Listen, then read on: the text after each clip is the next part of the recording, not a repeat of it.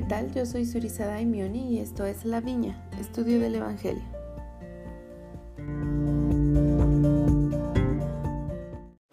En el episodio de hoy veremos la clase 2 del manual Ven Sígueme y se titula Iré y Haré y comprende primer Nefi, capítulo 1 al 7.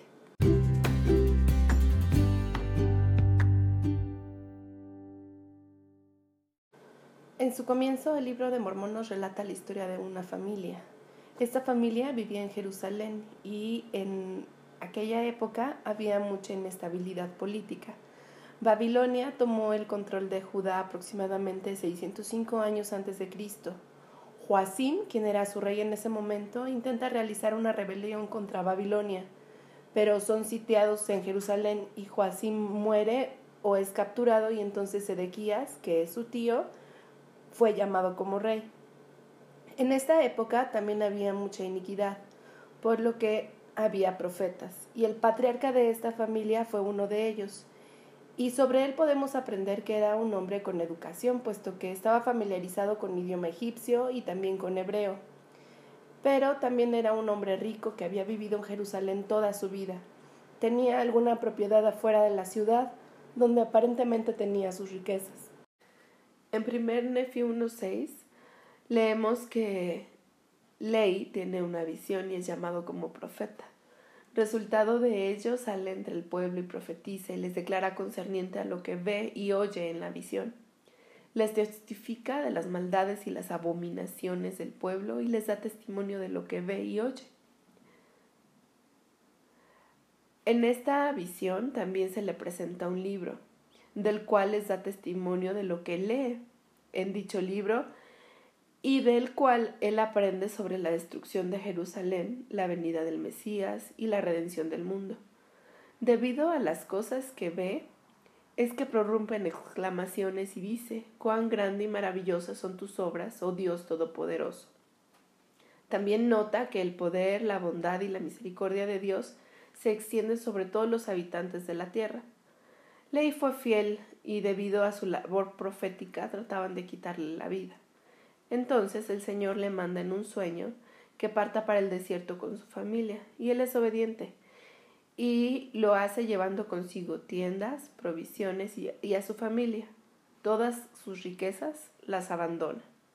Después de tres días de viaje, erige un altar de piedras y presenta una ofrenda y da gracias al Señor.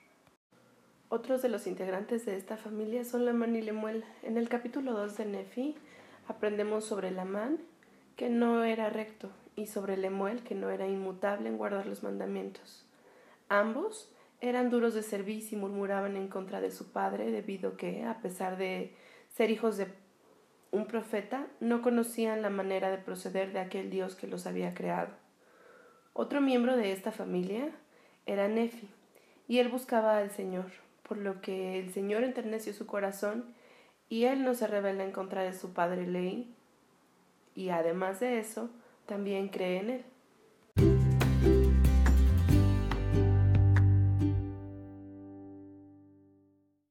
Nefi recibe respuesta del Padre y en el capítulo 2 versículos 19 al 24 dice, Y aconteció que el Señor me habló diciendo, Bendito eres tú, Nefi, a causa de tu fe, porque me has buscado diligentemente con humildad de corazón. Y según guardéis mis mandamientos, prosperaréis y seréis conducidos a una tierra de promisión.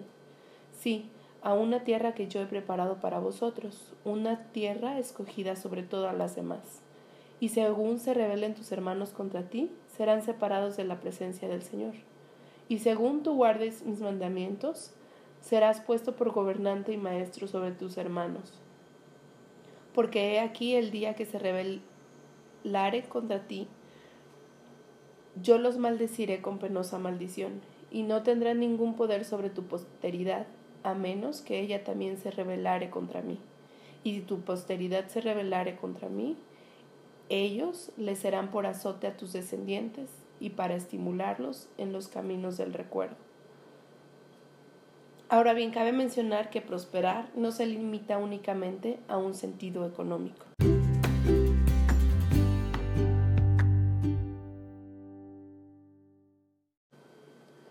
El presidente Joseph F. Smith enseñó que la persona que guarde los mandamientos será sostenida por el Señor y también prosperará. La persona que se conserva dentro del reino de Dios, que es fiel a este pueblo, que se conserva pura y sin mancha del mundo, es a quien Dios aceptará, apoyará y sostendrá, y será quien prosperará en la tierra, ya sea que esté disfrutando de su libertad o que se encuentre encerrada en la celda de una cárcel. No importa dónde esté, le irá bien.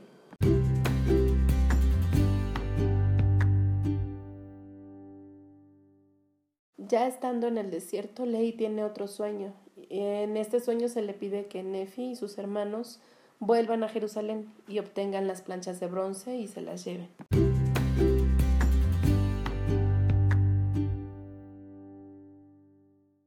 El presidente Monson dijo, el llamado del deber le llegó a Adán, a Noé, a Abraham, a Moisés, a Samuel, a David.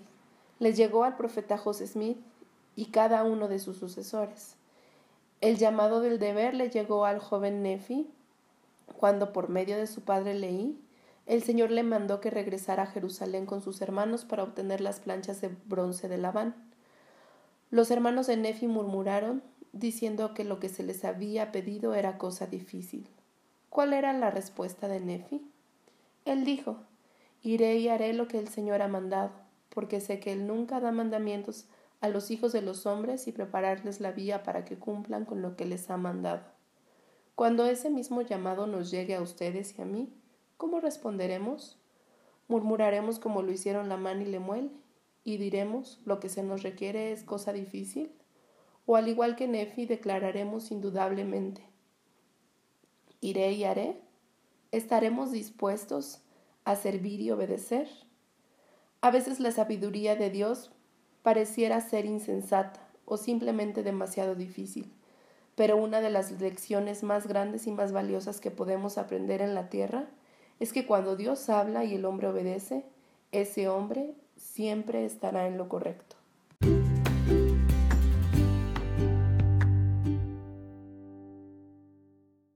Gracias a la fe, a la obediencia y a la guía del Espíritu es que Nefi puede obtener las planchas y llevarlas a su padre.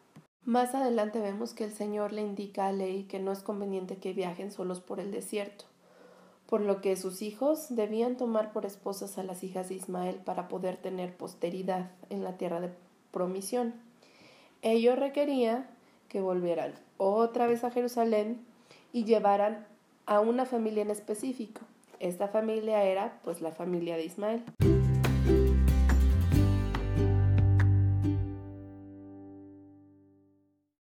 Elder Stanley G. Hablando sobre el hecho de que las cosas difíciles nos fortalecen, mencionó, lo difícil nos hace fuertes y nos hace humildes, y nos da la oportunidad de probarnos a nosotros mismos.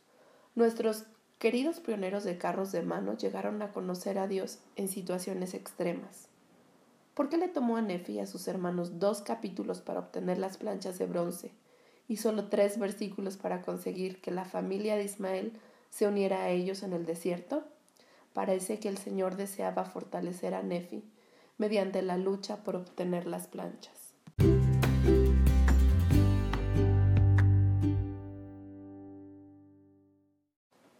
Nefi y sus hermanos hallan favor ante Ismael y deciden seguirlos al desierto. En el camino, una vez más la mano y Lemuel endurecen sus corazones y desean regresar a Jerusalén atan a Nefi y él ora con fe y las ligaduras son sueltas. En su intento por apoderarse nuevamente de él, algunos de los integrantes de la familia de Ismael hablan con ellos y logran ablandar sus corazones, a tal grado que se inclinan ante Nefi y le piden perdón. Nefi los perdona. Así llegamos al final de este episodio y al final de lo que comprende la clase 2. Espero que les haya gustado. Hasta pronto.